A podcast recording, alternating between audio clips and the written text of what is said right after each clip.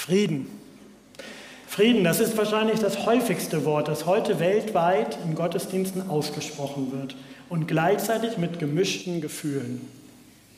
Ich spüre großen Schmerz angesichts des Unfriedens unserer Zeit und gleichzeitig eine große Sehnsucht, dass Frieden wird. Als Jesus von Nazareth geboren wurde, da war die Welt nicht besser.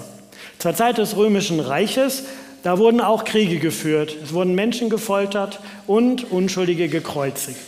Aber Kaiser Augustus ließ sich als Herrscher des neuen goldenen Zeitalters anbeten und er ließ notieren in einer Inschrift, dass der Kaiser auf Erden erschienen ist, die Hoffnung aller übertraf, weil er nicht nur alle Wohltäter, die vor ihm waren, überragt, sondern auch der Nachwelt keine Hoffnung hinterlässt, ihn zu übertreffen. Ja, das gab es schon immer. Herrscher, die meinten, mit ihnen ist die beste Zeit ever. Aber die kleinen Leute damals merkten nicht bei ihrer alltäglichen Arbeit auf den Feldern, dass es bei Augustus ihnen wirklich besser geht. Die Abgaben wurden immer höher und die Steuern. Und die Hirten auf dem Feld, die konnten auch nur hart arbeiten im Alltag, versuchten über die Runden zu kommen, die Wolle zu verkaufen, die Schafsmilch, ab und zu auch Fleisch. Und mitten im Unfrieden, da hören diese Hirten einen Engelchor. Und der singt folgendes. Ein Arzt und Evangelist Lukas schreibt es auf. Auf einmal waren sie von unzähligen Engeln umgeben, die Gott lobten. Ehre sei Gott im Himmel, denn er bringt der Welt Frieden und wendet sich den Menschen in Liebe zu. Und diese Botschaft gehört zum roten Faden der Bibel. In unserem Musiktheater gleich geht es auch um so einen roten Faden der ganz großen Geschichte der Menschheit. So weit will ich nicht ausholen. Ich möchte ganz klein anfangen. Wie finde ich überhaupt den roten Faden? Also den roten Faden in diesem Jahr zum Beispiel, im Jahr 2022. Da denke ich irgendwie, ja, Krisen, Pandemie, Krieg, Energie, Inflation, Hilfe für Geflüchtete und Hass gegen Geflüchtete, Solidarität mit Juden und Anfeindung von Juden, ein Riss in der Gesellschaft. Und da erscheint Gott im Himmel ziemlich weit weg. Und auch in diesem Jahr vermissen hier im Raum einige von uns andere Menschen, weil sie dieses Jahr Weihnachten oder schon länger Weihnachten nicht mehr da sind, sondern gestorben sind. Und das gilt ja nicht nur hier, sondern an vielen, vielen Orten. Bei einer Beerdigung, da suchen wir als Pastoren im Gespräch mit den Angehörigen nach dem roten Faden im Leben dieses Menschen, der gestorben ist. Wir fragen uns, was war ihm wichtig oder ihr? Was war ihr bedeutsam und welche Ereignisse sind im Leben passiert und wo hat diese Person Gnade im Leben erfahren? Liebe. Aber wenn man jetzt nicht über den Tod nachdenkt, sondern so mitten im Leben steht und auch in der Weihnachtszeit, da denkt man oft gar nicht über irgendwelche solche Dinge nach. Man hat kaum Zeit. Vielleicht sind die Geschenke schon eingepackt, okay, aber so viel Stress und Anforderungen. Und da wirkt das alles wie ein Wollknäuel, da ist alles durcheinander.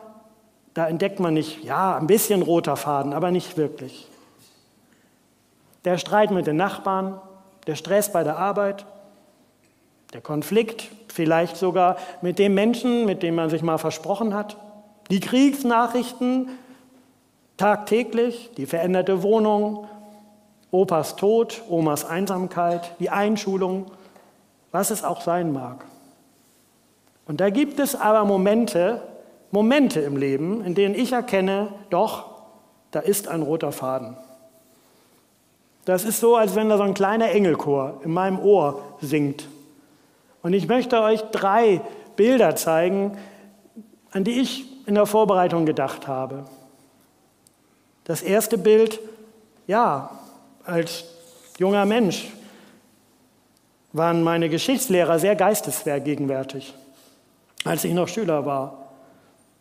Mehr als 28 Jahre stand eine Mauer zwischen Ost- und Westdeutschland und trennte Ost- und West-Berlin. Und die Familien waren getrennt und unser Land war geteilt. Und da gab es zwei feindliche Systeme und einen kalten Krieg. Und 1961, die Mauer, die da errichtet war, kam 1989 zu Fall. Und damals als Schüler in Pinneberg auf dem Gymnasium haben unsere Geschichtslehrer gesagt, wir chartern Busse, wir müssen dahin fahren. Und dann habe ich Fotos gemacht mit meiner Kamera auf so einem richtigen Film noch, mit so, der so immer weiter klickt, 36 in einer Rolle. Und leider hat der Film nicht aufgenommen. Aber ich war da.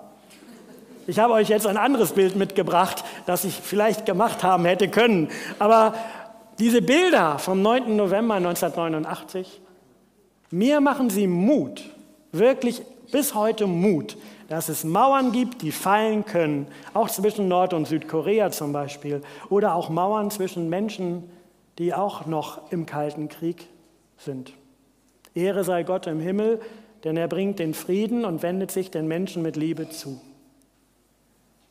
Die zweiten Bilder, die habe ich tatsächlich selber gemacht. Aber um den es geht, der war 27 Jahre lang in Haft, zu Unrecht, 1963 wurde er inhaftiert. Nelson Mandela hat für den Traum vom Frieden Demütigungen in Kauf genommen, Gefängnis.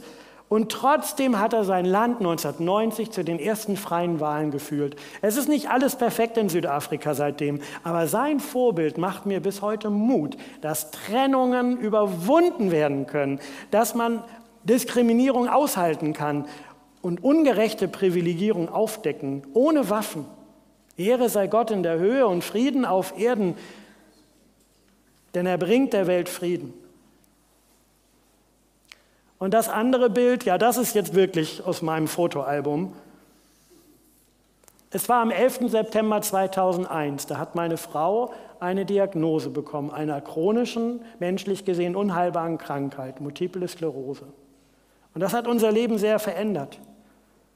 Und wir erinnern uns an Klinikaufenthalte. Diese Krankheit verläuft schubförmig. Sie kam aber, Gott sei Dank, immer wieder auf die Beine. Und diese Woche, am Donnerstag, dem 22. Dezember 2022, durfte meine Frau in Absprache mit der Ärztin vereinbaren, dass sie ein Jahr lang keine Medikamente nehmen wird. Weil so lange die Krankheit schon ruht bei ihr. Nach 21 Jahren mit Medikamenten macht mir das Mut. Und natürlich,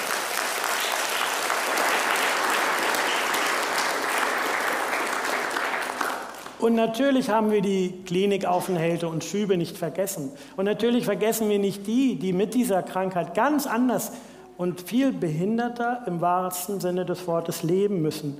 Und Leute, die mit schweren Krankheiten kämpfen müssen, sogar um den Tod. Aber mir machen diese drei Bilder, diese drei Beispiele Mut, dass nach Zeiten der Trennung, des Unfriedens, der Krankheit, es Zeiten des Shaloms geben kann, der Gesundung. Und das sind für mich kleine Fingerzeige auf den roten Faden der Liebe Gottes. Auch in der dunklen Zeit, auch in schwierigen Zeiten, wo man gar nicht oder nicht viel davon erkennt, ob Gott irgendwie da drin ist. Gott wendet sich den Menschen in Liebe zu. Das singen die Engel. Manchmal sehe ich nur das Knäuel. Ja, dann sehe ich nur die Dunkelheit des Kriegs oder den Druck der Pandemie oder die Anspannung der Inflation oder den Riss, der zwischen Menschen geht. Dann sehe ich Menschen, die aus dem Iran geflohen sind, aus Todesangst oder sogar getötet worden sind.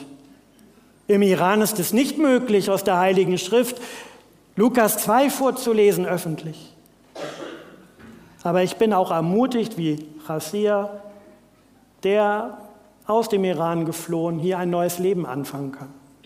Und ich sehe Menschen in der Ukraine, wenn ich nur die Dunkelheit sehe, die alles hinter sich gelassen haben und ihre Städte werden zerbombt und sie leben, ja, wie leben sie mit der Sehnsucht zurückzukommen oder sie leben nicht mehr. Aber ich sehe auch die Kinder aus der Ukraine, die zum Beispiel hier in Basinghausen untergebracht sind mit Hilfe der Gemeinde aus langer Partnerschaft mit Odessa und die dort jeden Sonntag im Gottesdienst sind. Ich war letztens da und die Kinder haben gesungen in ihrer Muttersprache. Ja, ich sehe auch, dass Weihnachten oft mit Erwartungsdruck und Erwartung verbunden ist. Letztens sagte mir jemand, ja, meine ganze Familie kommt zusammen und wir verstehen uns überhaupt nicht und mal sehen, wie das heute wird. Aber in meinen Gedanken klingt auch dieses Chorlied Ehre sei Gott in der Höhe, denn er bringt der Welt Frieden und wendet sich den Menschen in Liebe zu. Es gibt im Leben einen roten Faden der Liebe Gottes. Und was möchte Gott mit diesem Faden? Er möchte die Trennungen aufheben. Er möchte Schuld beseitigen, Scham abnehmen. Er möchte Versagen und auch Unterlassungen beseitigen. Er möchte das auf sich nehmen. Er möchte Veränderung und Liebe geben. Und deshalb, du kannst heute am Ende des Gottesdienstes, wenn wir das Vaterunser beten, mitbeten und sagen, Vater im Himmel, vergib mir meine Schuld, wie ich auch vergebe denen, die an mir schuldig geworden sind. Und heute kannst du sagen, barmherziger Vater, nimm die Last von meinen Schultern, die mich drückt. Und wegen all dieser Trennung ist Gott diesen weiten Weg vom Himmel auf die Erde gekommen. Deswegen ist Gott Mensch geworden. Deshalb ist Jesus geboren, down to earth als Brückenbauer. Und die Geschichte hat noch einen ganz langen Vorlauf, den wir gleich besser gezeigt bekommen, als ihn irgendwer erzählen kann. Deshalb, Gott möchte dir helfen, den, diese verknollten Fäden im Leben zu sortieren, weil er dein Schöpfer ist. Und er möchte, dass du entdeckst, dass er schon da ist. Vielleicht dachtest du, der ist da gar nicht, aber er ist schon da. Und als kleine Erinnerungsstütze, wer heute ein Geschenk bekommt, das eine Schleife hat, denk doch bei dieser Schleife mal an den roten Faden der Liebe Gottes. Oder auch wenn du im Laufe des Jahres ein Geschenk bekommst. Denn die Geburtstagsschleife heute, das ist die Geburt von Jesus. Das ist sein Geschenkband. Das ist das, wie Gott zeigen will, dass er dich liebt. Und dazu erweisen die Menschen ihm Respekt. Sie loben ihn, das heißt, dass man gut über Gott redet. Das größte Geschenk ist die Liebe Gottes zu uns. Und wer solche Geschenkbänder öffnet, wer den roten Faden für sein Leben sucht, der findet Frieden im Herzen. Ehre sei Gott im Himmel, denn er bringt der Welt Frieden und wendet sich den Menschen in Liebe zu. Der Friede Gottes sei mit uns allen. Amen.